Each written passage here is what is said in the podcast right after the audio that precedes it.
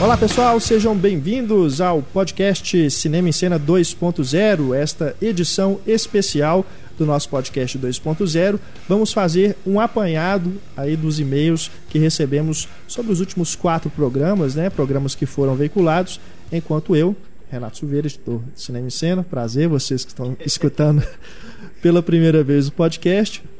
Enquanto eu estava de férias, né, deixamos uma série de programas gravados, o 2.0 também tirou férias. Então, neste programa, edição especial, nós vamos fazer um apanhado dos e-mails que recebemos, vários e-mails, né, não dá para ler tudo, mas fizemos aqui uma seleção dos principais, né, ou melhores, é, mais interessantes, mais instigantes, mais, né, e-mails que dá pra gente discutir aqui. E-mail de quem mandou foto. Só homem mandou, viu, Túlio? Já, já adiantando aí. Vai pra página é, do podcast? Então. Deixa pra lá. Mas então vamos fazer esse apanhado. O podcast 2.0, vocês sabem, tem outras atrações, né? Você pode escutar os programas anteriores para conhecer melhor como que funciona o 2.0. Na próxima semana nós vamos voltar com outras atrações aí para o podcast 2.0 e uma outra novidade é que o podcast 2.0 passará a ser veiculado agora também nas quintas-feiras, junto com o podcast principal que traz um debate temático toda semana, tá bom? Antes ele era publicado sempre nas terças-feiras, agora será publicado também nas quintas-feiras. Então você aí terá uma semana até o outro podcast para poder escutar tudo, né? Não precisa ficar naquela ansiedade de escutar assim que sair. Então nós vamos dar mais um tempinho. O programa continua, o programa não vai acabar, só mesmo o dia de publicação é que mudou, tá bom?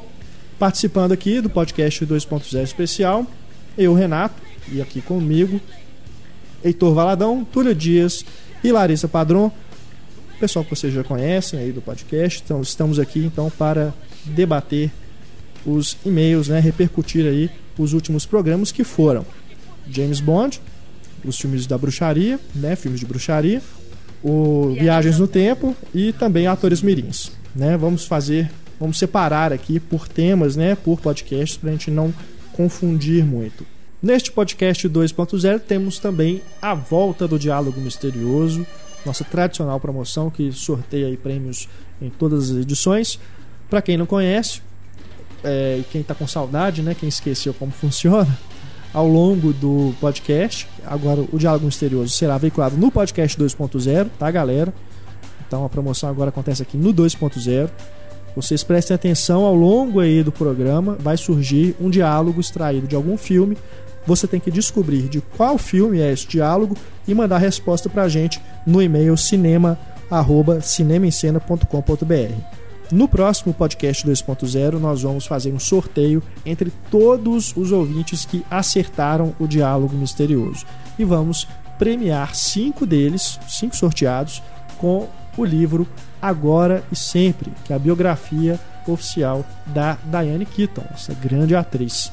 O livro, cortesia da editora Objetiva, faz essa parceria aí com Cinema em Cena para a gente poder sortear para vocês o livro, tá bom? Agora e sempre o nome. Prestem atenção então no programa para vocês descobrirem a resposta do diálogo misterioso. Túlio Dias, você que está aí com a mão erguida, querendo se pronunciar, por favor, então, faça sua é, abertura aqui no podcast. Então, um bom dia, boa tarde, boa noite, depende da hora, né? É o seguinte, quando vocês mandarem um e-mail pra gente, por favor, mandem idade e cidade e profissão, sei lá. Mandem, falem mais de vocês no e-mail, se apresentem. Um Isso é legal. pra você, Xuxa. É, pode cutucar o Heitor no Facebook também. Ui. Bom, vamos então aqui começar. Antes de entrarmos nos temas, né? Temos aqui o e-mail do Thiago Melo. Ele diz aqui: o Renato é fã, confesso, de Star Wars e caramba, que hora ruim para ele sair de férias. No retorno do podcast 2.0 não pode faltar um comentário sobre a aquisição da Lucasfilm pela Disney. Isso realmente, né? Eu tava lá, tava lá em São Paulo, eu encontrei com o René França, que é nosso amigo, já esteve aqui conosco no podcast. Encontrei com ele por acaso, ele me falou, né, que que eu se eu tinha visto, né, que, que, que eu tava achando, né, da, do Star Wars você ter passado para o controle da Disney. Aí eu falei com ele, você tá brincando, né? Assim, tô sabendo, não. Ele assim, não é possível. Eu não, não tô sabendo, porque eu tava sem acesso, né, à internet lá em São Paulo. Eu tava só olhando é, e-mail, essas coisas, mensagens pessoais mesmo, não estava muito preocupado em ficar navegando. E foi justamente quando saiu então a notícia de que a Disney comprou a Lucasfilm. Pare- parece primeiro de abril, assim, Parece, né? Você pensar assim, né? A Disney comprou a. Lucasfilm, já prometeu um filme do Star Wars pra 2015, você É. fala, como assim? Prometeu uma trilogia. Pois é. E foi aquilo também, Querem né? filmes a cada dois anos. Ninguém previa que isso ia acontecer. Saiu a notícia assim. Não, e Ah, no meio, bomba mesmo, e no né? meio da- bomba, das né? notícias do, do furacão Sandy, assim, tem gente até falando que que tem Que foi tem proposital. é, tem gente, não, tem na- teve uma é, alguns propósito. comentários assim de alguns críticos, essas coisas e tal, acham essa história muito estranha até hoje, porque falam que a Lucasfilm foi comprada por um, um décimo do valor dela, que eles tinham feito no ano passado, né, uma, uma análise da empresa, e que ela valia quase 30 bilhões tal, foi vendida por 4. No meio das notícias do furacão Sandy, assim, né, gente ilhada, gente sem energia, gente morrendo, Nana e aí aparece o Jorge fazendo Lucas fotos. vendendo a Lucasfilm, assim. É. A Ana Gouveia tava lá, inclusive. E aquilo, né? A gente ainda vai viver aí os próximos anos com muitos boatos, né? Já, já só nessa, nesse primeiro mês aí da notícia já saiu muita coisa, né? Muita especulação e pouca coisa oficial mesmo, né? Oficial mesmo só o roteirista, o Michael Arndt, que E, ganhou e o os, Oscar pelo os Pequeno produtores, Sunshine, né? escreveu Toy Story 3. Saiu agora que o Lawrence. Kasdan e o Simon Kimber que também vão, Ah, vão sim. produzir e colaborar no roteiro também. É. Então a gente vai viver nisso aí, né? Vamos falar só um pouquinho, né, pra, de expectativas aqui da equipe mesmo, né, para esses filmes. Vai ser uma trilogia mesmo, né? Vai. Episódio Eu- 7, 8 e 9. Eu não sei nem se vai ser apenas uma trilogia, É. porque a Disney não comprou, não pagou É. 4 bilhões numa empresa pra fazer três filmes apenas. Aquilo que a gente já falou aqui, né? O, o- só de falar, hoje em dia, né? O termo trilogia de filmes já é, É. um, o, já é muito chama, chamativo, né? E parece que é um modelo de negócio É. para os estúdios, né? Já pensam nas coisas, nas franquias como trilogia. Então não vamos fazer só mais um filme, vamos fazer três de uma vez. É, o CEO da, o CEO da Disney falou que pretende lançar um a cada dois ou três anos, mais ou menos como eram as trilogias originais, Aham. né?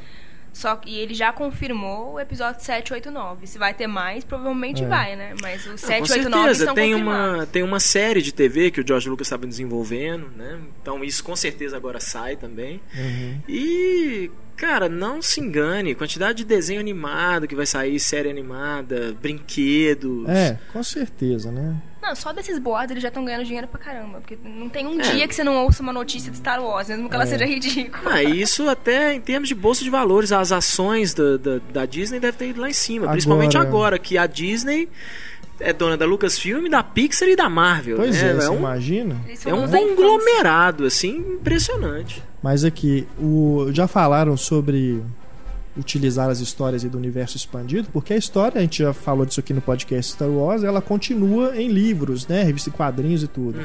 Será que nos filmes eles vão aproveitar aí alguma alguns dos des- desenvolvimentos, né, da história aí, porque a gente sabe que teve filho de não sei quem, que não Pois sei é. quem morreu também, não vamos falar. Eu não aqui, sei nos né? filmes, mas, Mas- eu imagino que o Star Wars vai virar é, praticamente o Star Trek da Disney, né? Vamos fazer é. várias séries em lugares diferentes, sabe? Histórias de personagens diferentes, que todas vão se interligar aí por alguns elementos, mas com É, eu, certeza. eu recebi muito bem a notícia, sabe? Fiquei muito feliz, né? por- porque eu acho que Star Wars não precisa acabar, não precisa ficar ali só nos seis filmes. Acho que é, dá pra você continuar a história aí numa boa, né? Inclusive aproveitando personagens clássicos, né? No, agora numa idade mais avançada, introduzir novos personagens. É questão de você ter pessoas certas fazendo, né? O, o, o roteiro e dirigindo também. Né? Coisa que o Jorge Lucas mostrou que ele não era a pessoa certa para ter É. feito a trilogia nova. Mas é, também fica essa coisa, né? Se tiver aí virar um Star Trek da vida, eu, eu tô falando porque eu não conheço a fundo o universo Star Trek, mas tem um monte de séries, né? Tem. Vários spin-offs e pelo que eu leio, não são não é o mesmo padrão de qualidade em tudo, né? Tem coisas muito ruins, tem coisas boas também, né? Então acaba que assim, se fizerem isso com o Star Wars, né? Vai ter aí um monte de série, um monte de coisas diferentes, pode acabar também diluindo a qualidade, né? Mas isso aí é pra esperar, né? Porque tinha É. falado que tinha, que ia- vai ter a série, né? Live action, já tem aí o Clone Wars, né? A animação.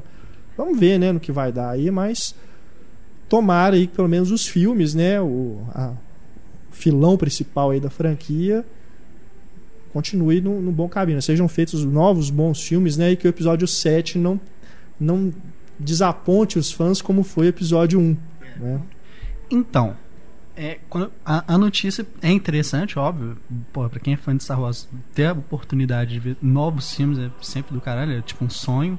Mas eu acho que tem um problema, porque a gente tem o arco da história do Anakin Skywalker muito bem desenvolvido, tanto na trilogia clássica quanto na primeira trilogia. Então Star Wars, pra mim, era o Anakin Skywalker. E, porra, comentaram aí que o Darth Vader poderia retornar no sétimo filme. Como? Um sabe? holograma.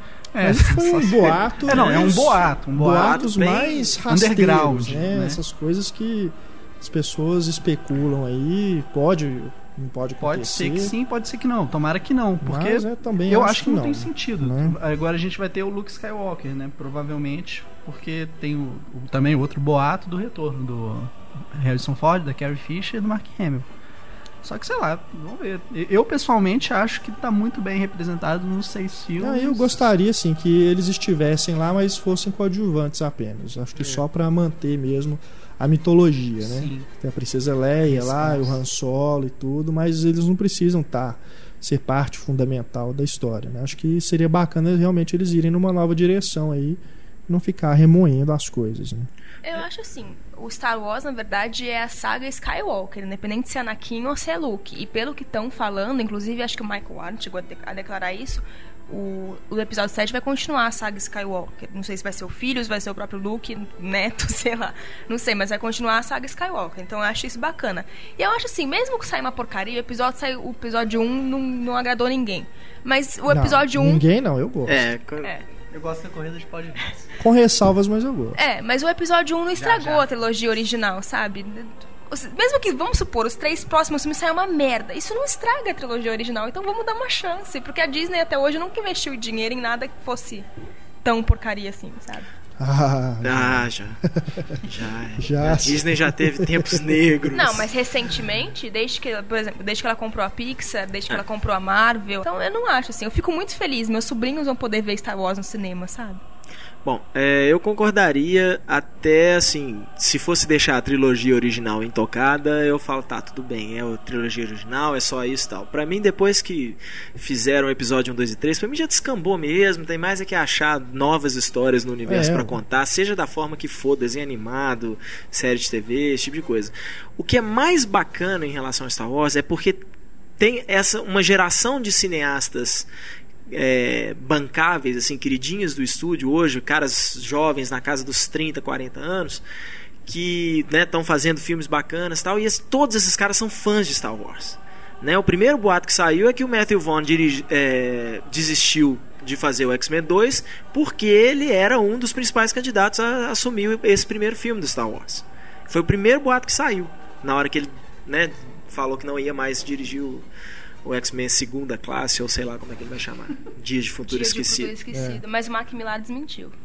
Pois é, o Mark Millar desmentiu, mas foi o primeiro boato. Por quê? O Matthew Vaughn, eles fizeram, se eu não me engano, foi na revista Empire ou na Siren Sound, que eles fizeram a, várias listas de 10 melhores filmes de todos os tempos. O Matthew Vaughn botou o Star Wars na, na lista dele, o primeiro, né, o, o episódio 4.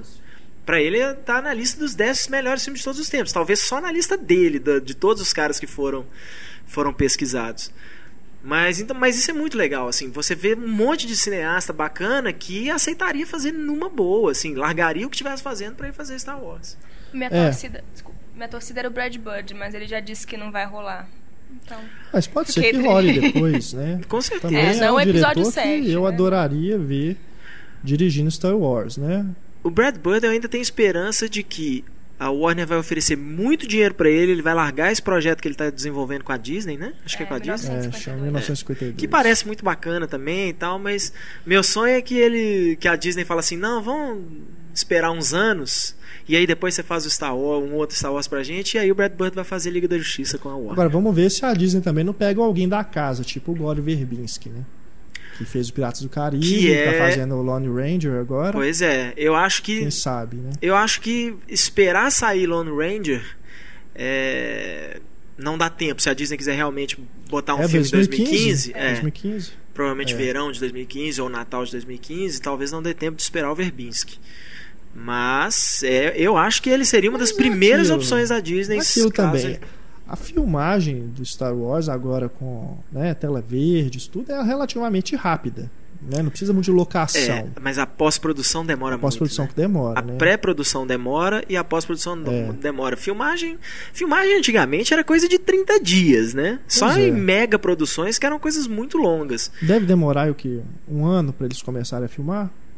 Talvez, e talvez o Verbinski já esteja né, nos finalmente da pós-produção É. do, do Lone Ranger. Foi um projeto muito complicado também. né? Pois é, eu acho que se o Lone Ranger pode até não ser um grande sucesso, eu, eu acho que ele vai ser o John Carter de 2013, assim, vai ser o filme que, que os produtores vão olhar e falar assim, putz, grila, pra que que a gente botou dinheiro nisso, Aham. assim. Mas vamos ver, porque é porque eu não, não, não, não sou fã do Verbinski assim, mas pode ser que ele entregue realmente aí um sucesso. É. Va- Vale esperar, mas eu acho que é, eu acho possível, eu acho bem possível. Só da- não me venham com Rob Marshall, pelo amor, Não, de, pelo amor Deus, de Deus. Né? E Michael Bay. Acho que tinha que ser um musical. É, Não Star E se o Cronenberg aceitasse dessa vez? né, Cronenberg Você tá acha? preocupado com, É. Ah, tá aí com- isso aí. com Star Esses Wars, caras né? que fazem. Caras como David Lynch, David Cronenberg, esses caras não precisam ganhar dinheiro com os filmes dele. Eles vivem É, bem com a grana que eles ganham, numa boa.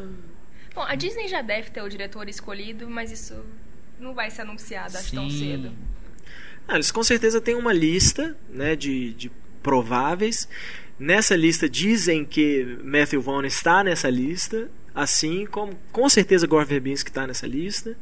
Talvez o John Favreau também, por causa do Homem de É, Ferro, por mais que Cowboys vs Aliens não tenha sido Cowboys e Aliens não tenha sido um grande sucesso, mas é um cara ele tem, ele é competente, os filmes dele fazem dinheiro. E ele já trabalhou com o George Lucas, ele dublou o Clone Wars.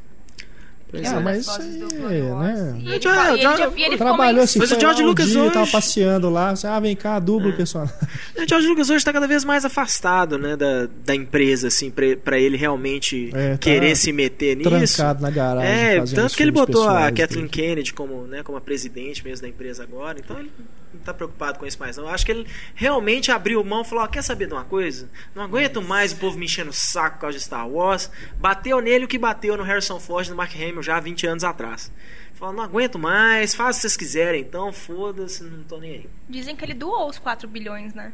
Ah, pra tá. caridade. É, Dizem que Eu não acredito nisso, Doou pra não. Fundação Não. Jorge Lucas. É, né? dizem que ele vai doar a maior parte pra educação. Fundação Skywalker. É. Bom, vamos seguir aqui com o podcast. Mais um e-mail aqui do Lucas Rocha Moreira, ele é lá de Goiás. Diz aqui o Lucas: Nunca escrevi para vocês antes, mas não resisti ao ouvir um dos últimos podcasts 2.0, no qual vocês se surpreenderam ao descobrir que um ouvinte tem 150 filmes citados nos podcasts na sua watchlist.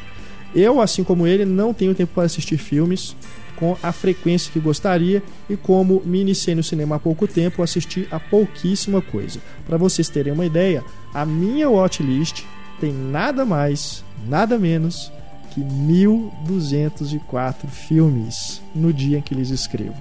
E acreditem ou não, todos, repito, todos foram citados nos podcasts. brincadeira. O que, que é isso? Ó, nem eu assisti Que que todos é esses filmes que eu citei aí. Fico deprimido. Eu 1204 fico deprimido ao ouvir essas coisas filmes. porque eu, fico, eu penso assim, é, eu não vou assistir todos os filmes que eu preciso ver antes de morrer. Não, a minha surpresa maior é que a gente citou 1204 É. filmes. Não, aliás, que é ouvido bom, né? Assim, porque É, deve ficar ouvindo já que- com papel e caneta na mão. Ó, mais um. É, Ó, isso mais que ele não assistiu, né? um. É. Imagina, deve ter sido muito mais. Que isso, cara. Ô, Lucas. Ele continua aqui dizendo que acompanha o site há muito tempo, o podcast desde sua primeira edição.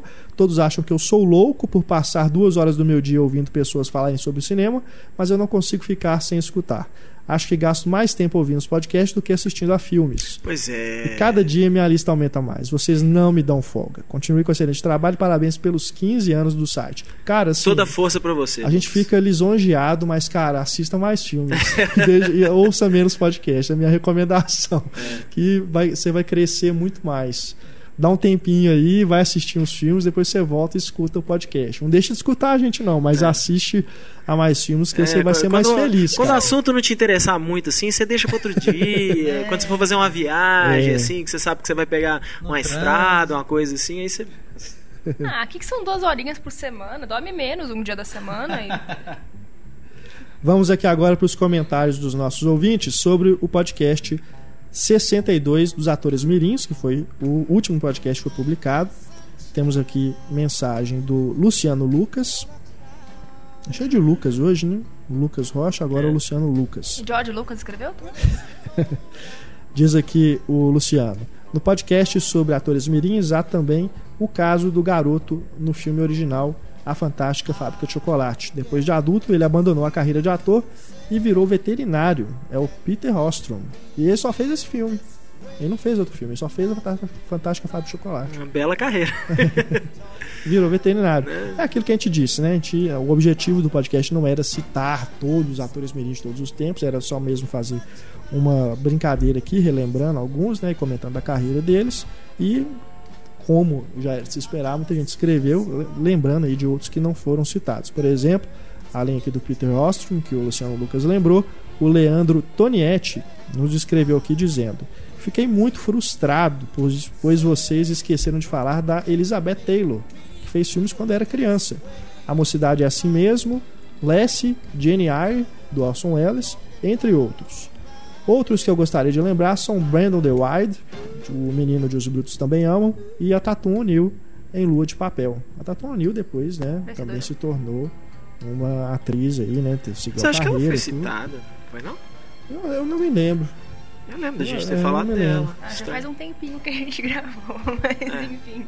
É, O... A gente falou de vencedores de Oscar, né? Difícil a gente pois é, eu, eu não vi nos comentários lá do no site, mas a Jennifer Connelly ficou de fora, né, do Ficou. podcast. É, Depois a gente realmente. lembrou conversando em off aqui. Mas ela, a Jennifer Connelly a gente sempre cita, né? A gente já cita até demais o marido dela, sem nomes. É.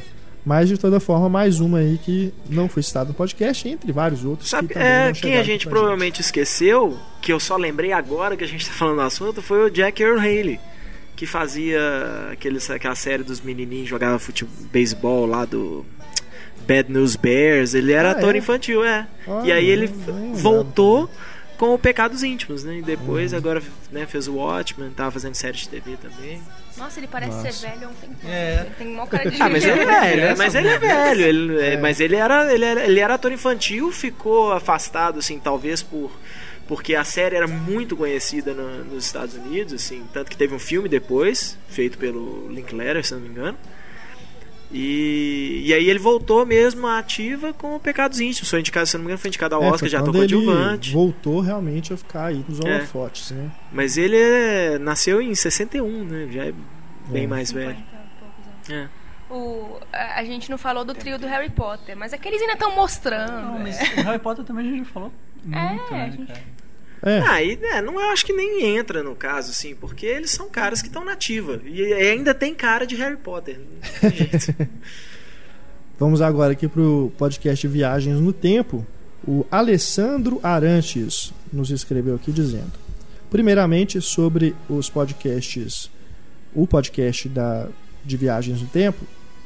Lembrei de um filme que eu curti demais nos anos 80 que vocês não citaram. Ele se chama Nimitz, De Volta ao Inferno. Em inglês, The Final Countdown.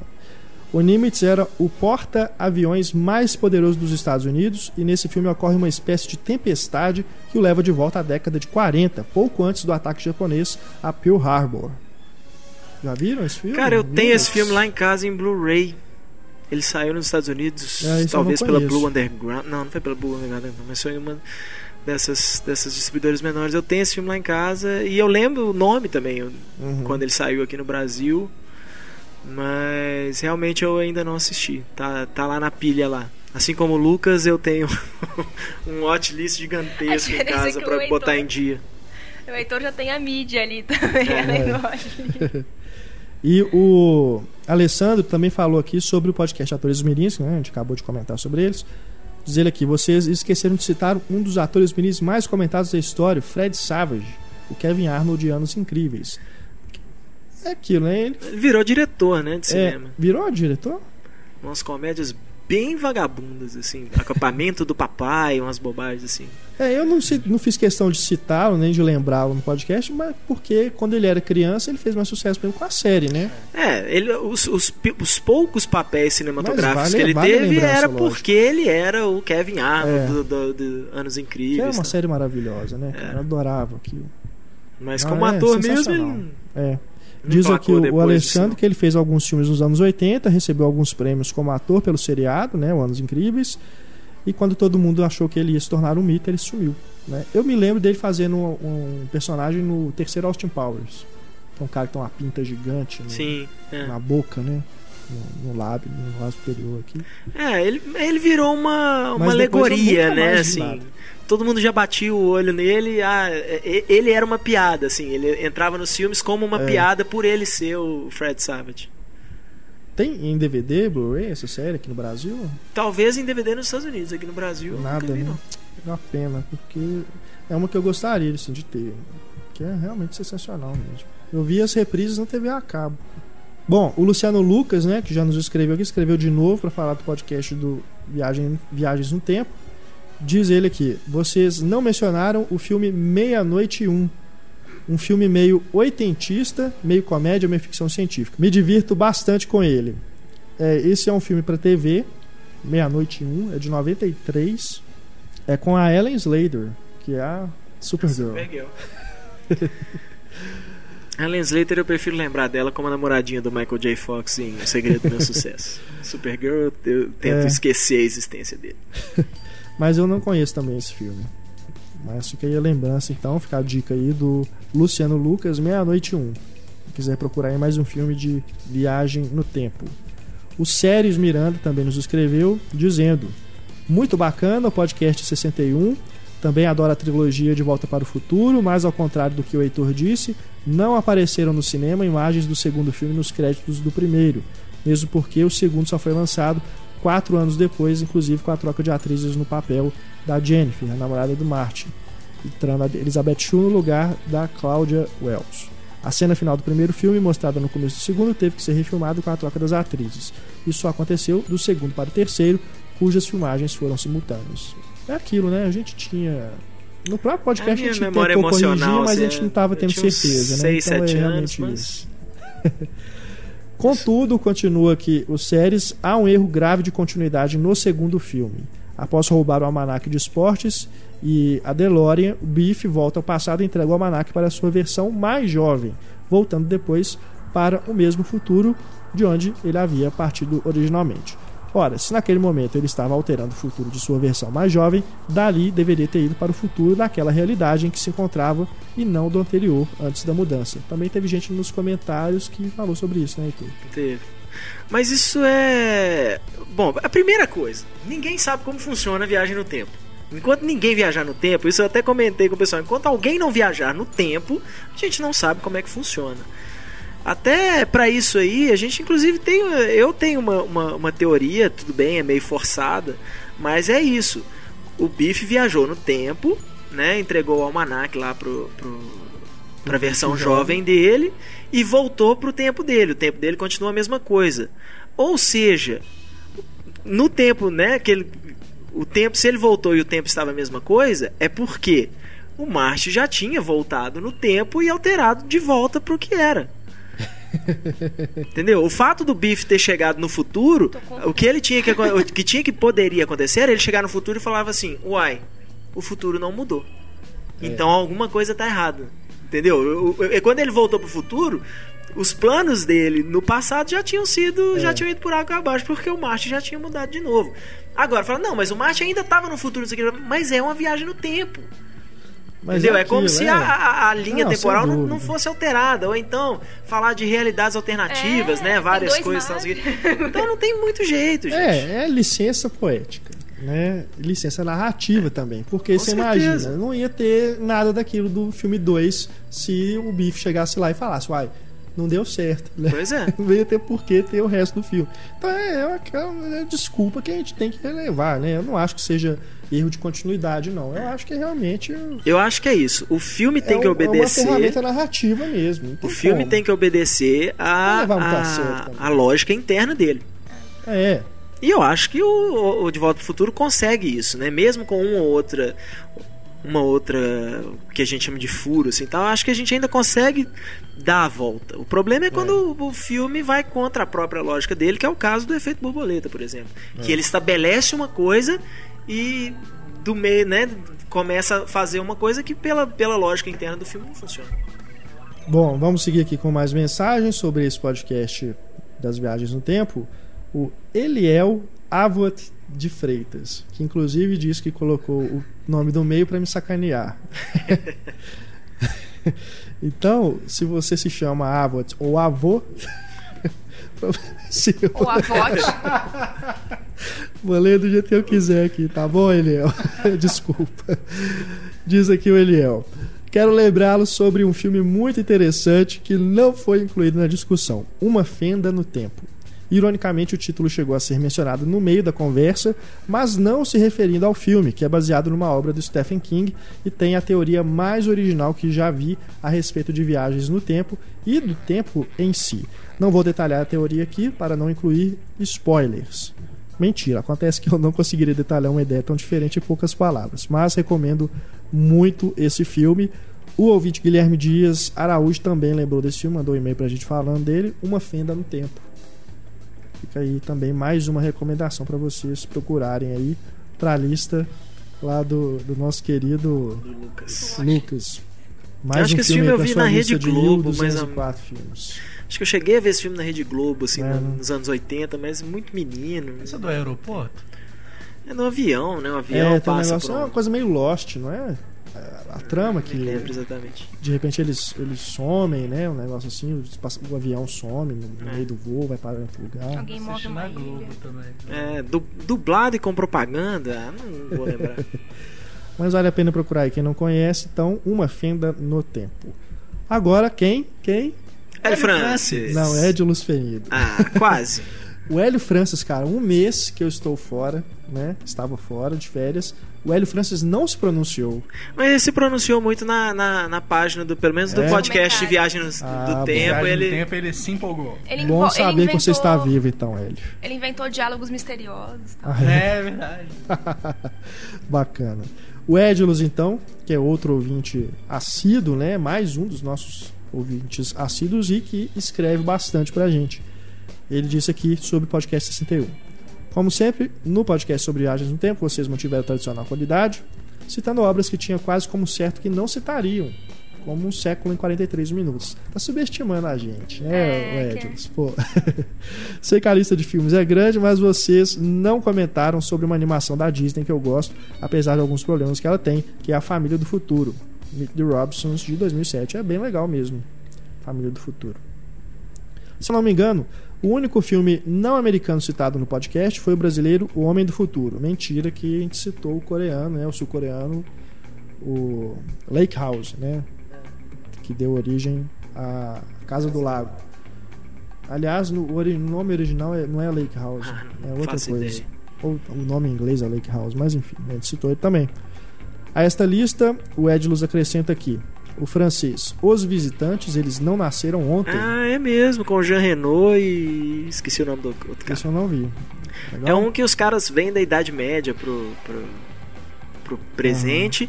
E se eu não me engano, ele ganhou uma refilmagem americana com o Jean Renault também e a Christina Applegate. Ah, tá. É de 93 esse filme, então, pra vocês procurarem aí. De que ano? É de 2000, é, o original de 93, a refilmagem de 2001. A refilmagem se chama Os Viajantes do Tempo. É. O Edlus também lembra aqui do próprio Terry Gilliam, além dos Dois Macacos, há também Os Bandidos do Tempo. Time Bandits. É mesmo, 81. Time Bandits. Que vergonha. E para encerrar, minha máquina do tempo favorita, fora a DeLorean, é a Enterprise. Por falar em naves, acabei me lembrando de uma grande embarcação que também fez uma viagem no tempo, Porta-Aviões Nimitz, que É. já foi citado aqui, filme lá dos anos 80. PS, sei que não é um filme, mas uma das minhas séries favoritas merecia um destaque com louvor no tempo, que é Quantum Leap, Contratempos. Contratempos. É o Scott Bakula, que cada episódio ele tava numa realidade Brasil. diferente. Ah, eu lembro, é mesmo. Mas não é muito de viagem no tempo, né? De, É. de, é, de realidades meio alternativas, eu acho. Não, era de viagem no tempo, tá certo? Era, Porque é de viagem Era alternativa. legal, eu gostava. O de É realidades alternativas era o Sliders. Isso, é. Com o. Scott Bakula era viagem no tempo. O mesmo, Sliders é com o Jerry O'Connell. Com Jerry O'Connell. É. De série também tem o Heroes, né? Que tinha o Hero, o Japinha, que viaja. Viajava pelo tempo e fazia um monte de cagada. Tempo e espaço. Ah, mas Heroes Heroes é uma bosta. Primeira temporada era legal. A primeira temporada eu acho assistível. Dali pra frente, dureza. Eu abandonei na terceira. Tchau. Bom, vamos passar para o podcast 60, que é o de filmes de bruxaria. Começamos com o Renato Sabado, que estava sumido, hein? Renato Sabado nos escreve agora dizendo: Vocês esqueceram um clássico da TV do fim dos anos 80, início dos 90, chamado Warlock, o Demônio.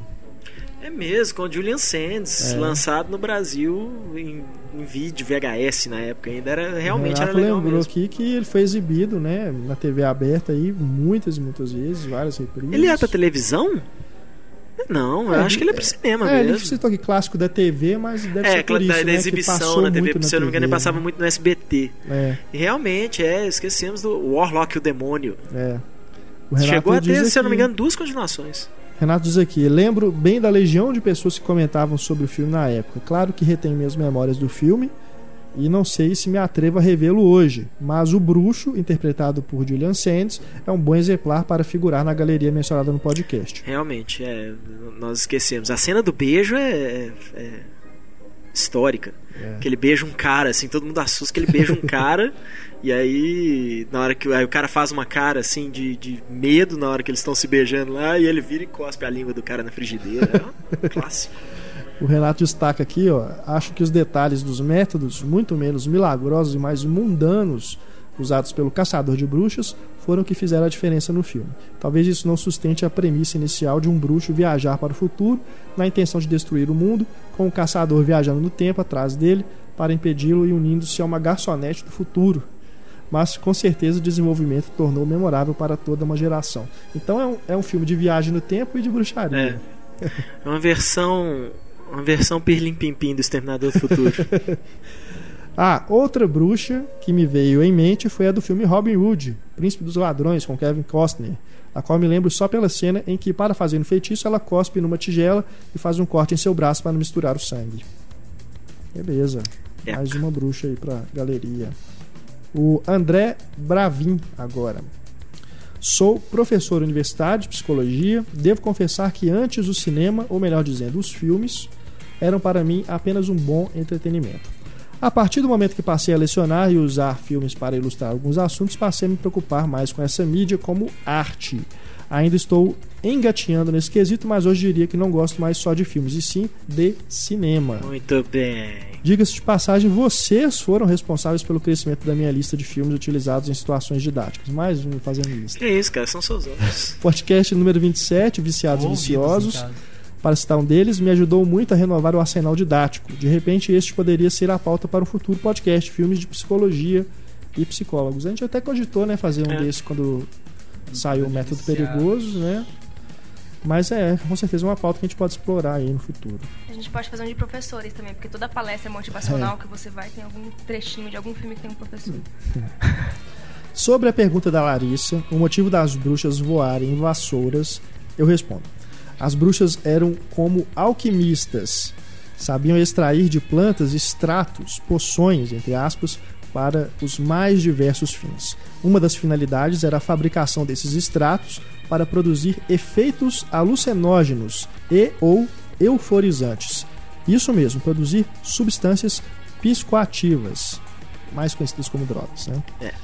disse que essas preparavam, as bruxas preparavam esses extratos em seus caldeirões e que colocavam dentro do mesmo as suas vassouras. As vassouras absorveriam o extrato da planta, impregnando a palha da mesma. Em reuniões sabáticas, disse que as mesmas ficavam nuas, friccionando as vassouras nas vaginas e produzindo ao mesmo tempo estimulação sexual, e a absorção da droga pela mucosa vaginal. Doido. Então, Uma ninguém- vez que o efeito da substância era narcótico, elas diziam estar voando. Uau, caralho. Eu acho que ele respondeu mais do que respondeu a sua pergunta, né, Não é? Larissa? É, deu deu uma explicação científica Caralho.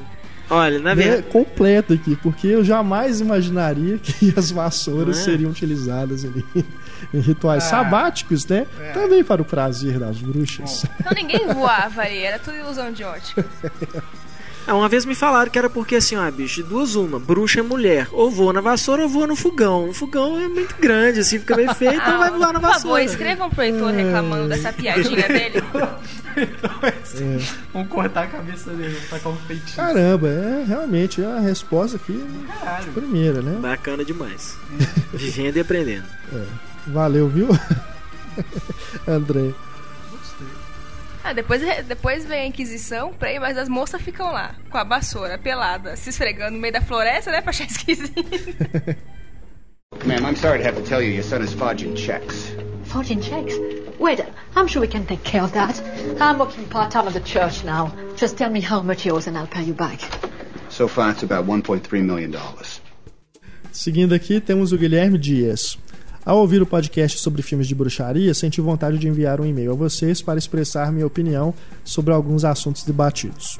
Acho Abracadabra, o filme de bruxaria da Disney, ainda melhor e mais divertido que Convenção das Bruxas. A Beth Midler, a Kath Nagini e a Sarah Jessica Parker estão caricatas e ameaçadoras, na medida certa para o tom do filme. E pensar que o diretor do filme é o Kenny Ortega, coreógrafo de filmes como Dirty Dancing e que dirigiu os ridículos High School Musical. Não, mas ele tem o Extra Extra que é bonitinho também. Acho que é o primeiro filme que ele dirigiu. Ele é diretor do Dirty Dancing ou ele é só Coreo- coreografou o som Dirty Dancing. Continuando aqui o Guilherme. Fiquei com vontade de matar o Túlio ao ouvi-lo defendendo o Rob Zombie, o responsável por destruir completamente o maior clássico do mestre John Carpenter. Só pelos seus dois repugnantes Halloween, Zombie deveria ter sido proibido judicialmente de filmar qualquer outra coisa. Então, o segundo filme eu concordo. O segundo filme é realmente abominável. Mas o primeiro, velho, tem aquela coisa de explicar a origem do Maier, sabe? E, porra, eu sou fã eu do personagem, eu gostei bastante disso. Se é um filme bom ou não, é questão de gosto, né? Eu, pessoalmente, gosto bastante. O Renato acabou de falar que gosta também. É. E outra, o Zombie também faz muita homenagem ao John Carpenter, né?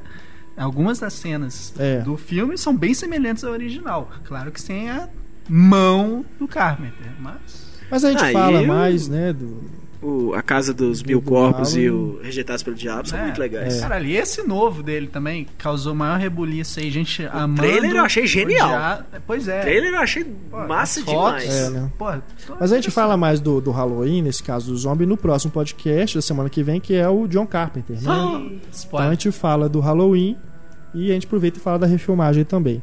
Mas já tá aí Como é é né, o dele, o, né? O protesto aqui do Guilherme que detesta mesmo o zombie. Um abraço pra você, Guilherme. Olha, eu duvido que seja pior do que aquele Halloween que é tipo Big Brother lá, que não sei o que, que é ridículo. É o último que saiu no É cinema. terrível. Ah, Antes só. do, antes do, do, do Rob Zombie Cube, fazer né? o. É o Ice Cube? Não, é um outro É um cara. rapper. É o é um rapper. Acho que é Halloween Ressurreição, que é uma porcaria. Nossa, Eu- é e olha que eu gosto do, do Halloween H20. H20 é legal. Eu gosto muito do H20. Bom, continuando aqui o, e-mail um do podcast Guilherme. especial Halloween, né? É, a gente pode fazer, né? No próximo Halloween, acho a franquia Halloween, Eu né? acho Não é? Principalmente o Halloween 3, que não tem absolutamente nada a Era ver com a franquia. merda. Bom, vamos aqui. Continuar o e-mail do Guilherme. Um excelente caixa alta do Guilherme aqui, filme de bruxaria lançado há poucos anos, é The House of the Devil, do Ty West. Não sei se o filme foi lançado no Brasil. Consegui assistir emprestado de um amigo que o comprou no exterior. O filme se passa em 83 e segue uma jovem universitária que, precisando de dinheiro urgentemente, aceita um serviço de babá em uma casa de família que até então não conhecia. O filme homenageia os filmes de terror do fim dos anos 70 e início dos 80, mas não com referências a outros filmes, e sim com a estética atmosférica idêntica aos filmes da época e com participação de atores cultos como Dee Wallace e Tom Noonan, o cara que interpretou Frank em Deu a Louca dos Monstros e o Reaper de O Último Grande Herói. Fora que o West dirige o filme com um tom de suspense macabro muito aterrador e lembra um filme clássico de terror dos anos 60, que não vou contar para não estragar a surpresa. Não vale a pena conte. procurar. Não conte mesmo, porque é mais um que eu tenho lá em casa que eu ainda não vi. The House of the Devil, acho que eu saiu no acho que Brasil, saiu sim. no Brasil sim, não, não sei o Não sei título. se chama Casa do Diabo, não, mas é uma coisa assim. É, mas saiu aqui. Procurem então, The House of the Devil, do Ty West. Ele é de Escreve 2000 T. West. 2010, eu acho, É. o filme. Mais aqui do, do Guilherme, concordo plenamente com Túlio e a Larissa. A Bruxa de Blair é um filme pioneiro do Found Footage, sim. Foi bacana o Heitor ter citado Canibal Holocausto, mas o filme do Rogério Deodato não é Found Footage, já que o filme é todo filmado de forma tradicional e as filmagens encontradas são só uma parte do filme. Mas acho que nem foi isso que, que, a gente- que você citou o Canibal Holocausto, não. Foi Ah, mais é. a questão de parecer que é uma coisa Que é uma real. coisa real, né? é. Mas é, é, essa- esse papo da Bruxa de Blair eu continuo, continuo batendo na mesma tecla. O filme é uma bosta. O final é excelente. Como filme, uma besteira, é mal feito, mal filmado, não, não dá atenção nenhuma, mas o final é bom. O final eu, eu admito, o final é uma tacada de gênio, assim. Eu acho que o final salva o filme, assim. Assistiria o filme de novo numa boa só pelo final. Mas é, foi um filme extremamente bem vendido. Isso foi também. Isso eu, inclusive, falei no último podcast. E o Guilherme termina o e-mail dizendo, né, pra gente continuar fazendo um bom trabalho, se possível fazer um podcast pro John Carpenter, já faremos na próxima Próximo. semana, Brian De Palma e Jorge Romero na série Grandes Diretores. Com certeza De Palma e Romero É. ganharão seus podcasts aí mais pra frente. Romero, mês que vem, dezembro? Não. Droga. Ed Luz Penido, de volta. Ed Luz Penido falando sobre o podcast Bruxaria. Vocês não citaram As Três Bruxas de Macbeth, uma das principais obras de William Shakespeare, que foi várias vezes adap- adaptado para o cinema, inclusive numa versão japonesa do Akira Kurosawa em 57, com o título Trono Manchado de Sangue.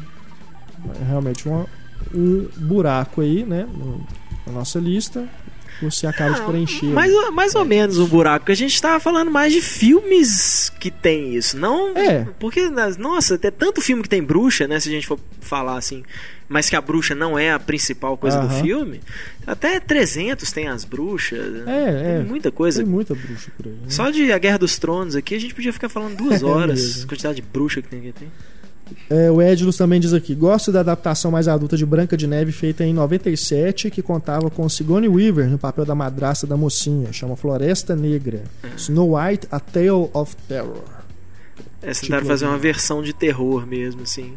Eu lembro de ter assistido na época e não ter achado grande coisa, mas, mas às vezes vale a revisão, principalmente com essa mania agora do pessoal readaptar contos, contos clássicos infantis. E o Edilus lembrou aqui do nome da bruxa do Robin Hood, a Mortiana. Né, que a gente citou aí no É. e-mail aí mais pra trás. E ficou faltando o nome dela, é a Mortiana. O Emanuel Costa agora, para encerrar aqui os comentários do podcast de bruxaria, diz aqui: gostaria de lembrar-vos do filme Superstição, Superstition, de 82, onde uma família se muda para um casarão no interior de Mill Road, ao lado de um grande lago. Logo não demoram a descobrir que o lago foi o local da execução por afogamento de uma bruxa 300 anos antes, e ela está de volta para concretizar sua vingança. É um filme trash dos anos 80 que marcou a minha infância. Acho Então, que a sinopse deixa claro. Vale a pena aí procurar então, segundo Emanuel aqui, Superstição, filme de 82. Beleza? E vamos agora pro especial James Bond, pra gente fechar aqui o nosso podcast 2.0. O Márcio Salem, Márcio Salem que eu tive o prazer de conhecer lá em São Paulo, na Mostra de São Paulo. Ele acompanha o podcast, também escreve sobre cinema. Prazerão, viu, Márcio? Grande abraço para você. Ele nos escreveu aqui sobre o podcast do James Bond. Olá, turma. Trouxe uma exótica similaridade que só poderia vir de um dos filmes do Roger Moore, que mesmo inconscientemente era os mais toscos de todos. No caso de 007 contra O Homem com a Pistola de Ouro. Não sei se alguém tentou reparar na semelhança entre este filme e a série Ilha da Fantasia, que viria ao ar apenas três anos depois do lançamento do filme. Começaria desde logo com a presença de Hervé Villachez em ambos, o adorável anãozinho, que interpreta o Nick Nack, e o eterno Tatu. Em seguida, acrescentaria o peculiar hábito de servir champanhe aos visitantes da ilha onde mora o vilão Scaramanga, Sim, ele também tem uma ilha, embora não receba convidados para realizar desejos e sim matá-los. Por falar no personagem do Christopher Lee, além de lembrar alguma coisa do Ricardo Montalban, ele ainda se veste igualzinho a ele, trazendo um distinto terno branco. Ele mandou inclusive as fotos, a gente vai colocar aí na página do podcast para vocês verem a comparação, realmente parece mesmo. O Ilha da Fantasia então se inspirou no James Bond para criar seus personagens. né? Eu fico pensando que seria muito mais bacana uma, uma série sobre o homem da pistola de ouro, assim, que leva as pessoas pra ilha e faz. mata as pessoas lá do que a ilha da fantasia. foi de né? desejo, Faz- caramba. Vamos fazer uma série sobre isso? senão É, vamos fazer muito uma série sobre pesado. esse cara. Ah, não, mas já passou o James Bond e tal. Se a gente tivesse feito antes, tudo bem tal. né? Agora aqui o Roberto Ruiz. Sei de algo sobre os filmes de 007 e caso vocês saibam, me desculpem. Caso contrário, aqui vale. O Steven Spielberg, no início da carreira, sempre disse que gostaria de dirigir um filme de James Bond e tentou com os produtores, mas o Spielberg foi recusado com a justificativa de que era muito jovem. No entanto, escolhido por George Lucas, Spielberg acabou dirigindo Indiana Jones. Escolhido não, né? Eles É, eram parceirão, eles, dois, né? né? Principalmente o Spielberg foi o primeiro cara que virou e falou assim: Indiana Smith, não, esse nome não tá legal, não. Muda esse sobrenome É. aí, que não tá bom, não. Aí o Roberto diz aqui: dizem que isso é lenda, mas existem alguns fatos praticamente incontestáveis. Não, Vamos não é lá, lenda, então. não. O Spielberg admite isso É, né? abertamente, que ele era louco pra fazer um, um filme do James Bond. O Roberto lista aqui, ó. No filme Tubarão, personagem do Richard Dreyfuss abre o estômago de um tubarão. E lá de dentro ele retira alguns itens: alguns peixes, uma lata amassada e uma placa de automóvel onde se pode ler 007. Ah, não, isso eu não. Aí isso eu não sei se é lenda, não, mas eu. Que o Spielberg. É, deve estar lá, para se é realmente uma referência a ao- isso, né? Esse, essa obsessão do Spielberg, a gente não sabe, né? E o início de todos os filmes do Indiana Jones começam exatamente da mesma forma que os filmes de 007. Indiana Jones está sempre envolvido numa missão que já estava acontecendo e somente depois é que somos apresentados a história da qual o filme realmente vai falar. Além do que, o início de Indiana Jones do Tempo da Perdição é descaradamente uma homenagem a James Bond, com vários elementos que lembram É, Aquela cena de abertura, ele de smoking, né? De, de casaco Verdade. branco ainda por cima. É, é Realmente. bem legal, né? É. Aquilo ali é uma cena do James Bond, aquilo ali. Mas uma boa, ainda bem que ele não fez o 007 e fez o Indiana Jones. Com certeza. É o, é o pré-agente secreto, né? Com certeza. Por O- falar na. Sim. Agora eu imagino que todo mundo já tenha ido ver Skyfall. É entrar justamente nisso. O Rafael Braga Ah, pediu joia, pra gente então comentar sobre o Skyfall. Sobre Skyfall? É. Então tá. É, é bom. Não é o melhor filme da saga da franquia James Bond. Não é nem o melhor James Bond com Daniel Craig, quanto mais da franquia inteira. É o único comentário que eu faço. Além de Ah, ter umas discordo. tem umas burrices assim que você fala, putz grila. Não é possível, sabe assim? o menino pega o computador do vilãozão que se deixa capturar e o cara simplesmente liga no mainframe lá do. do- Ah, pelo mas amor calma de aí, Deus, isso- um cara que um cara que você sabe que o cara é foda nesse tipo de coisa, nas coisas de informática, de manipular informação, blá, blá, blá. aí o cara vai e liga no mainframe principal lá, tipo, no laptop do cara. Não, isso não faz o menor sentido. Não faz o menor sentido o, o povo não mandar ninguém lá pro, pro, pro sítio lá, pro Skyfall lá. Porra, todo mundo já tá sabendo que o plano deles lá, lá dentro do, do, do MI6 lá, até o próprio chefão lá descobre o plano do cara. Ah, não, deixa quieto, deixa eles, eles lá que eles vão resolver. Ah, pelo amor de Deus, é, é pensar muito pequeno, assim. Ah, mas então, Eu é discordo, 007, é. Cara. Cassino Royale é muito, Não é. muito, muito melhor. Eu e quem discorda Muito, tá muito, errado. muito é melhor, não. muito melhor. Não. Não, eu acho que pô, podem estar pau a pau ali. Nem mas, pau a pau, olha, nem numa boa, perto. eu prefiro Skyfall. Eu também Nem prefiro Skyfall. Vocês são loucos. Skyfall. Ele falou pau, eu falei é, Skyfall. Skyfall foda, mas concor- eu concordo com o Heitor parcialmente. Eu acho que o Skyfall realça ainda mais os aspectos, sei lá, do roteiro lá, da personalidade do James Bond no Cassino Royale. Porque você vê ali que o Bond usa o nome dele de verdade, né? E que ele tem essa coisa da família, essa carência dele. Pois é, Sabe? essa coisa da família pra relação- mim também é uma besteira mostrar esse tipo de coisa. Não é de jeito nenhum, Eu é o ponto acho que forte não, do é o filme. ponto É o ponto forte. forte do Então, filme. pois é, é o ponto fraco. forte eu não acho Pra que mim é o não. ponto Acho fraco bacana. do filme, porque você explica uma coisa do personagem que não é pra ser explicado. Você não precisa ficar mostrando aquilo ali. Você, você tira um pouco do mistério e do encanto do personagem. Não acho, não acho. Então, Não, é assim, aí- Eu acho que não isso é revelador Não do acho que seja necessário, Pois é, não. quanto, tem personagens, Mas igual é o Wolverine, aquilo, por eu exemplo, quanto mais você revela, mais você tira o mistério É, porque e o faz encanto parte do dessa, personagem. dessa onda que, que tá atualmente. É, de ter que mostrar a origem. Ter que o- mostrar a origem, explicar tudo. e- Então, assim, seguiram na linha, né, do que tava. Mas eu não acho Não que explica seja tudo, que não tira o mistério. É, não explica tudo, mas assim, ninguém sabia da família do Bond, ninguém sabia da É. casa onde ele cresceu e tudo. Mas assim, isso pra mim não, não faz diferença, mas também não, Isso não pra mim não acho que chega a prejudicar não. o filme, não. Mas eu acho que Eu tem acho os problemas. bacana. Eu acho que o, o- por, por mais que o Bardem esteja bem novidade. no filme, eu acho que depois de um certo ponto, assim, ele perde. O roteiro não colabora, assim, pro Bardem continuar desenvolvendo o personagem bem, sabe? Então. Não acho de jeito nenhum, nem, nem, nossa, nem perto de ser o melhor James Bond. De jeito nenhum. Primeiro que eu acho que a- o negócio da família dele não perde, não acho que acrescenta, não acho que revela o suficiente Pois do é, eu não personagem. acho nada, eu tenho certeza. Eu também tenho certeza. Não acho que o que, que tira o mistério do personagem, acho que é algo importante. Não, claro que eu não vou entrar em spoiler, mas acho que é algo importante. Em spoiler pra caralho. Já, já. É, Acho que é algo importante pra você se conhecer mais sobre as motivações do personagem. É extremamente coerente, é um, é um roteiro extremamente bem amarrado. E é- o erro do Kill, primeiro que ele não é fodão, ele tá entrando no, no MS6 naquele momento. Ele é mostrado como um menino ingênuo, ele quebra o papel resto do Kill. Ah, tá bom. ele é mostrado como aquela, um menino aquela ingênuo. cena dele com o Daniel Craig mostra que ele é um menino ingênuo, e os dois no museu. É. Ah, pelo amor de Deus, o menino tá na MI6, ele não tá ali à toa, ele tá ali porque ele é foda. Ah, Ele é moleque, Gente, mas entendeu? é- Ele, não tá ele é moleque, mas ele é foda. Entendeu? Ele tá ali porque ele é foda. Ele o tempo todo ele mostra pro. Na hora que ele tá conversando com o 007, que tipo assim, aham, é, é- o, o dele. O, o, o, o Kill faz exatamente o que a Judy Dent faz com o Pierce Brosnan lá atrás. Que, ele, que ela fala assim: pra mim você é um. um tem uma coisa pré-histórica, você é um artefato pré-histórico, assim e tal. E o cara faz a mesma coisa, pra depois ir lá e cometer um erro imbecil que você fala. Tá, "Putz, mas grila." essa parte do museu eu acho que é ele querendo se firmado, tipo, aquela coisa mesmo de ser jovem e tá lidando com, porra, o James Bond. Tá, mas sabe? ele Querer não seria ele o é principal bosta. analista lá do MI6, lá dessas coisas, se ele Concordo, não mas ele, fosse ele tava foda, meio intimidado, entendeu? não acha? Não. Eu- Se ele fosse, tivesse intimidado, essas coisas e tal, ele ficava na dele, ficava quieto. Não, mas ele tá. Olha só, a questão da intimidação é o seguinte: ele tá ali. Ele, ele é novo e ele tá lidando com o espião James Bond, sabe? Tem essa pressão do tipo, Mas cara, é tenho que mostrar serviço. Ele tem a certa insegurança. Ele pode ser o fodão, sim. Mas- Ele é, ele é foda, ele trata o James Bond com, como é que fala, com desdém.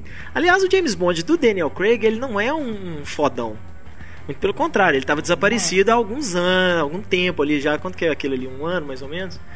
Que ele já tá morto. O- o- E o, o próprio Daniel Craig, ele falha nos exames todos lá, né? O próprio James Bond, ele falha nos exames, mesmo assim a, a Amy bota ele de volta na ativa. Então ele é, o James Bond ele é completamente subestimado por todo mundo, né? Todo mundo acha ali que ele não tem nada que tá fazendo ali, inclusive o Kill. Inclusive, o fato dele estar acabado e velho, que eu acho que foi genial a inserção de um kill jovem, mudar o kill pra ser jovem, que é embate entre a tradição e a tecnologia, ali a coisa nova com a coisa velha. É, é- existe não muito esse embate que eu acho uma das melhores um- dinâmicas do filme. E eu me surpreendo você fala que um, um final não estraga com o filme. Você vai falar que uma cena que o kill comete um erro estraga o filme. Não, não é uma questão que a cena estraga o filme. A cena não estraga o filme, a cena é muito bem feita. É só uma coisa, é o que eu falo, o filme tem que obedecer a uma lógica interna. E aí na hora que você mostra um personagem, fala assim, esse menino aqui é foda no que ele faz, Pra ele cometer um erro imbecil depois, isso é uma falha de lógica. Não é uma Ou falha torna- é uma falha de lógica. Fala, ele torna ele humano. Torna o personagem mais humano. É uma falha lógica, uma falha lógica não é de, de tornar o personagem humano, é uma falha lógica de lógica do, do filme. Entendeu? É, é você subestimar o cara, falar, ah, torna ele humano. Tá, mas por que então mostrou o fi- filme inteiro, mostra o cara como um fodão pra fazer uma bobagem Mostra dessa? ele como um fodão, eu discordo. E eu acho que isso não é o suficiente pra tornar o filme ruim. Não, não é tornar o filme ruim. Eu falei, o filme é bom, ele não é ruim. Ele só não é nem de perto o melhor da, da franquia mesmo. E não é nem o melhor James Bond com o Daniel Craig. Eu Sério que acho. você prefere o Quantum of Solace? Não, quanto a Solas não, eu prefiro Cassino Royale. Não, mas porque você falou que ele não é nem de longe o melhor com o Daniel Craig. Não, mas o Daniel Craig só tem três. Pois é, mas. Não, ele tá Tá- provavelmente colocaria Cassino. O Quantum of Solace eu lembro muito pouco dele. Eu não acho ele ruim, como todo mundo fala. Mas não acho, Pô, não acho um bom filme assim, ó, do caralho. Não. Provavelmente é Cassino Royale, Skyfall, Eu gostei, cara. Eu gostei bastante. Eu gosto é, também. Só gostei que muito, tem assim. problemas por graves. ele também. seguir nessa nova, nesse novo caminho aí da, da franquia, né? De ter o herói mais durão, né? O, o James Bond mais durão, aquela coisa mais brutal aí que pegaram do Bourne. É, e ao mesmo tempo homenagear né, o, o James Bond clássico, né? Eu achei muito bacana, as não só as referências, mas o próprio estilo do filme, a ação do filme. Tem, lógico, aquelas explosões, né, aquelas coisas grandiosas e tudo, mas tem umas perseguições ali, umas coisas, uns joguinhos e tal, assim, de coisas de ação mesmo que, é- que eu acho que vai muito de encontro com o James Bond clássico, né? Eu, eu acho que é uma mistura, eles souberam dosar bem ali. É, ele Então, tem, ele tem um- bastante, cara. uns tons assim de, É. de James Bond E o clássico. filme também, isso eu achei sensacional. O filme ir mudando de, de texturas, né? Ele começa ali como o, pegando mesmo ali o, o- o James Bond, né? Da, da- desses dois últimos, o Quantum of Solace e o Cassino Royale. Depois ele, depois que entra o o vilão do Javier Bardem ali, o filme se transforma, né? E acaba virando um, deixa de ser a coisa da conspiração, se transforma, mais um filme de vingança. E depois na parte que vai lá pra para casa do campo, né, a casa da família dele. Ali é uma é uma outro, outro uma outra atmosfera também, né? Uma coisa até mais calma assim, até a fotografia muda. Me surpreendeu o Sam Mendes. inclusive. Pra mim, o melhor filme do Sam Mendes. Eu não esperava que o Sam Mendes soubesse e Mas dar conta de fazer um Sam filme Mendes desse é outro diretor extremamente superestimado, assim. Apesar de que o povo, Concordo, na que ele é superestimado. ele é mais... Não, mas é, assim, é meio sacanagem falar isso, porque ele tem muito filme que foi bem massacrado, assim. É, eu gosto muito do Jarhead, Escada o pessoal fala bem mal. O Jarhead eu gosto também. Eu gosto de Jarhead. Agora, eu, numa boa, eu, eu achava que ele não ia dar conta de fazer um James Bond, fazer um filme dessa escala, entendeu? E me surpreendeu. Pra mim, Não, é, aquela dele. cena da, da, da botoadura, realmente aquilo É. ali é... Pra mim, aquilo ali já vale o filme, assim. É bom E que é a- logo no começo. O encontro também. dele com o Javier Bardem é aquilo É, a cena dos- diálogo aquela cena E depois inicial é também, muito né? boa. O tiro ao alvo lá também, aquela cena muito, muito bacana também. Essa Como- parte que o Renato falou é legal porque os homofóbicos devem ter pirado. Porque É. ali o- É, o bonde não esclarece Teve- se ele tava brincando ou não. Os melhores Não diálogos tava, do eu ano. achei. Eu também acho que não tava, não, cara. O bonde é o bonde. Ele é bonde. ele. É, é, é Que- Queen and Country lá, o que precisar fazer vai ser achei- E feito. se não tá foda. brincando, só faz o personagem crescer ainda mais. Com certeza. Foda, achei foda. Né? Mas é assim, eu tenho outras coisas pra comentar. Eu achei muito bom É, aquilo. Eu, eu achei sacada. interessante o- o- a utilização da Heineken. É, elas, porque é, a Heineken patrocina os filmes do James Bond há mais de 15 anos, mas é a primeira vez que aparece realmente o personagem tomando a cerveja. Eu ficava esperando, porra, cara, Bond tomar cerveja vai estragar o filme, mas não, não estragou porque é usado de uma maneira inteligente. Embora a segunda inserção da Heineken seja no meio do escritório, no meio no final do expediente. Tudo bem, você entende, a galera tá ali tomando porque, porra, fudeu tudo. Daí o cara tá lá tomando pra desabafar, mas mesmo assim, cara, eles são espiões do cacete lá, pica pra caralho, tomando Heineken, né? Mas Só o Túlio Vocês viram essa Heineken no Eu QG vi, do cara. negócio? Era Eu o- não É, eu não reparei, não. o, Reparei, ag- o cara lá que tava junto com o Kill, ele tava com tomando a Heineken, o outro agente. E outra coisa que eu achei interessante, a Larissa até fez questão de destruir meu pensamento, mas enfim, vou compartilhar. O Sam Mendes, os filmes dele geralmente abordam muito essa coisa de relação, né? Tipo, é, tanto, tanto de pai com filho, essa coisa paternal maternal. Vocês acham que, de certa forma, ali a gente tem o personagem, o Pablo, né? Que é o do Ídolos, ou Fama, sei lá, esqueci o nome do programa, que é o. Qual é a música isso? Que é Que o isso? personagem do Bardem. Igualzinho, cara. Eu não faço ideia que vocês estão É, falando. igualzinho. É igualzinho. Não. Eu- É, procura, de gerações, procura né? foto. É tenso. Mas ali a gente tem ele com uma relação tensa com a Amy, né? É. A gente tem o Bond, que também vê ela como mãe. E eu achei o seguinte, o personagem do Ralph Fiennes, ele é apresentado e eu fiquei com a impressão dele ser filho dela. Eu já te verdade. provei que ele não é filho dela. Pois é, a Larissa comentou que a, a Amy chega no escritório e conhece o Ralph, Fiennes Fiennes. seria filho da Anne. Sim, de porque. verdade. é, Não, no filme, isso, de verdade. Ali seria a única relação maternal mesmo da Amy, que seria de fato. Porque o sobrenome Pensei dele é Mallory. também. Entendeu? Eu fiquei pensando É, assim. só porque é M. Mallory. Isso. Peraí, não, peraí. Isso e a relação deles também, a forma como ele protege ela Ele no tiroteio. Cara, eu, eu, eu é. realmente não lembro disso. Eu acho que Não, o é. fato dele chamar Mallory é só pra já falar assim, ó, esse aqui é o novo M, tá? A partir de agora, já de cara, assim, você já pensar assim, esse cara... Que isso também é Ray legal. Fiennes entrar num papel coadjuvante assim, É. sabe? É, você já fala assim, "E- aqui tem, esse cara vai voltar na... Essa coisa, né, depois." do, de ter recomeçado mesmo o James Bond e tudo, ele ser realmente ali o primeiro James Bond e tudo, e aquilo que o Heitor falou no podcast, que é o 007, né, ser simplesmente um pseudônimo. Né? Na verdade, ali cada 007 que nós vimos aí no cinema foi um, um agente diferente mesmo, não é o mesmo personagem sempre. Né? Seria realmente ali um- uma um avatar, sei lá, né, que, que a pessoa assume.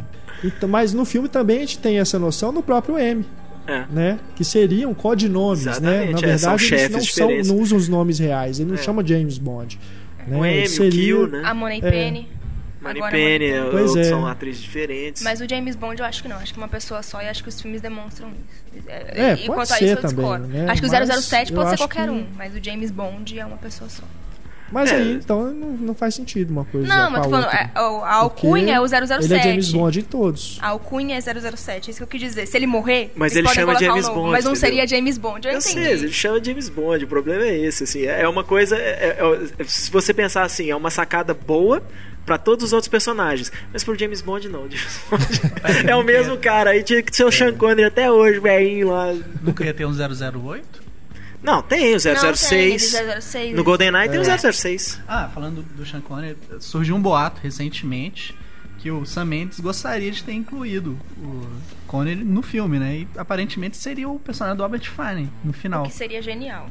Seria, seria mas muito- o argumento dele foi que tiraria a atenção do espectador, né? Do tipo, É. caralho, é o James Bond aqui. Caralho, outro James O Bond, argumento sabe? dele é que o Sean Connery não topou. É, o Sean É, Connery- porque o Connery já Apesar de que o Sean Connery meio- né? Não, mas ele tá fazendo uns trabalhos de Cara, dublagem pro ano que vem, Não, tem uma ele coisa assim. foi o único Bond que não topou participar de um documentário recente que teve aí. É. Ah, enfim. Badass. Mas esse negócio aí é é mais uma coisa que eu pensei aqui agora, né, Pra justificar aí o, o fato da família dele ser citada, né? Que é um filme sobre relações familiares, né? Mas peraí, ma- ma- então ninguém Então, concorda assim, que o Ralph Fiennes pode ser Não filho tá dela, totalmente né? solto Não. ali. Eu nunca nem tinha pensado nisso tudo, sério. Não, E não só tinha- justificativa Honestamente, não é pra mim não faz a menor é. diferença, assim, É, né? não, não, realmente eu não, não tinha nem né? pensado nisso. Mas enfim, essa coisa, né, do- da relação ali maternal da Amy com o personagem do Bardem e do James Bond também, e do Ralph Fiennes, né? Só pro Túlio. É, eu acho que pra mim é mais uma prova de que o lance da família dele ser citado ali não, não é uma coisa que tá solta ali, que é gratuita, né? Mas também não acho que, Eu acho uma besteira que matar a Amy no final também. Enfim, mas Desculpa se você não viu, mas já era. Agora, Não, quem não assistiu Skyfall foi mal. Besteira, acho É. uma bobagem matar ela. Eu acho que foi cláusula juridente. só pra gente Não aguento mais esse papel da encerrar aqui que o Rafael pediu pra gente comentar, mas ele também fez alguns comentários aqui. Ele também é, não gostou, não ficou, não achou que é o melhor bonde de todos, nem nada não. Diz aqui o Rafael.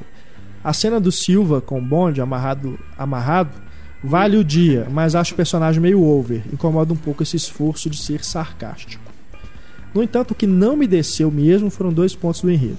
Terrorismo tecnológico, já explorado em Duro de Matar 4.0, e vários outros filmes, né, Rafael?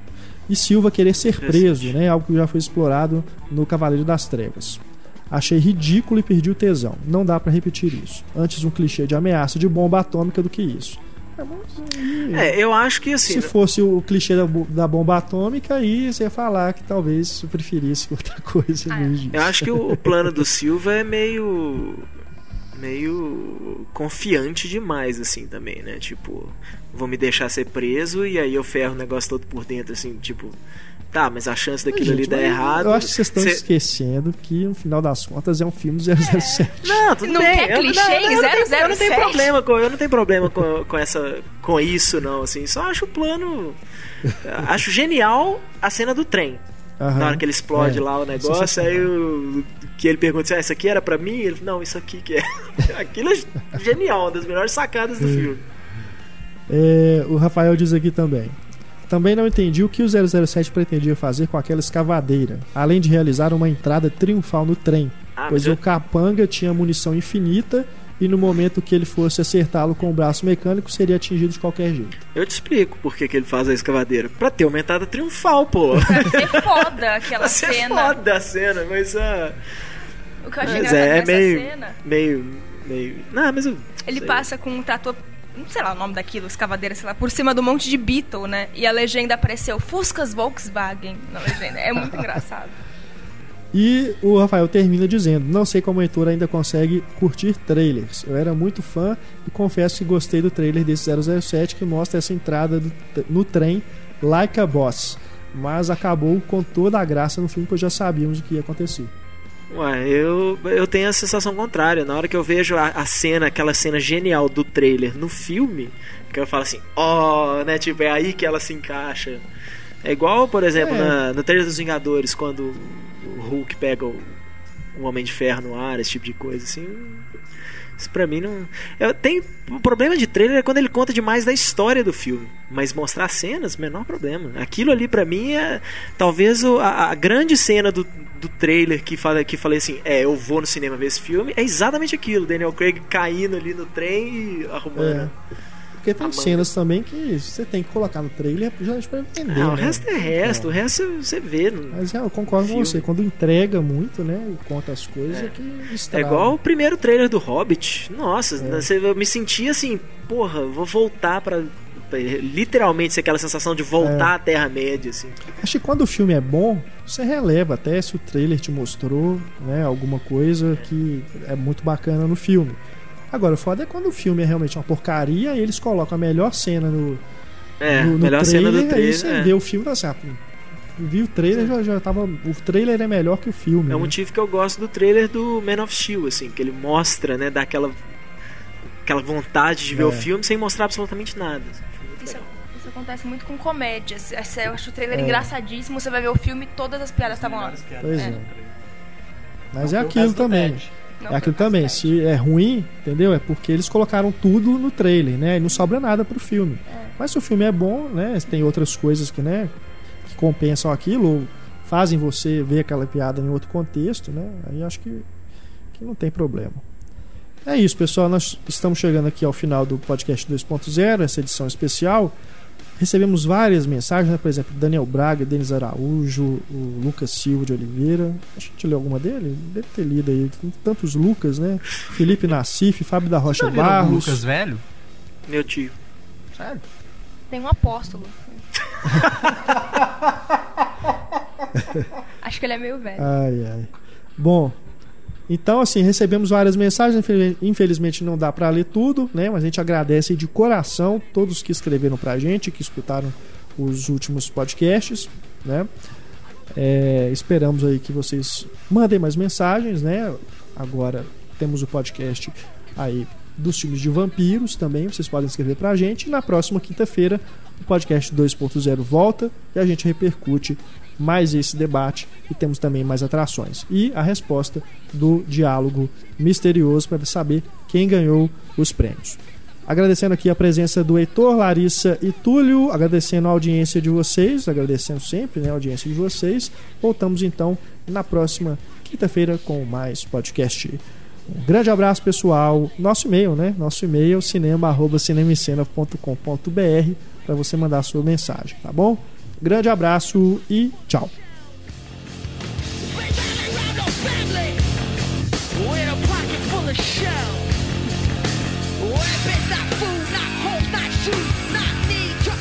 With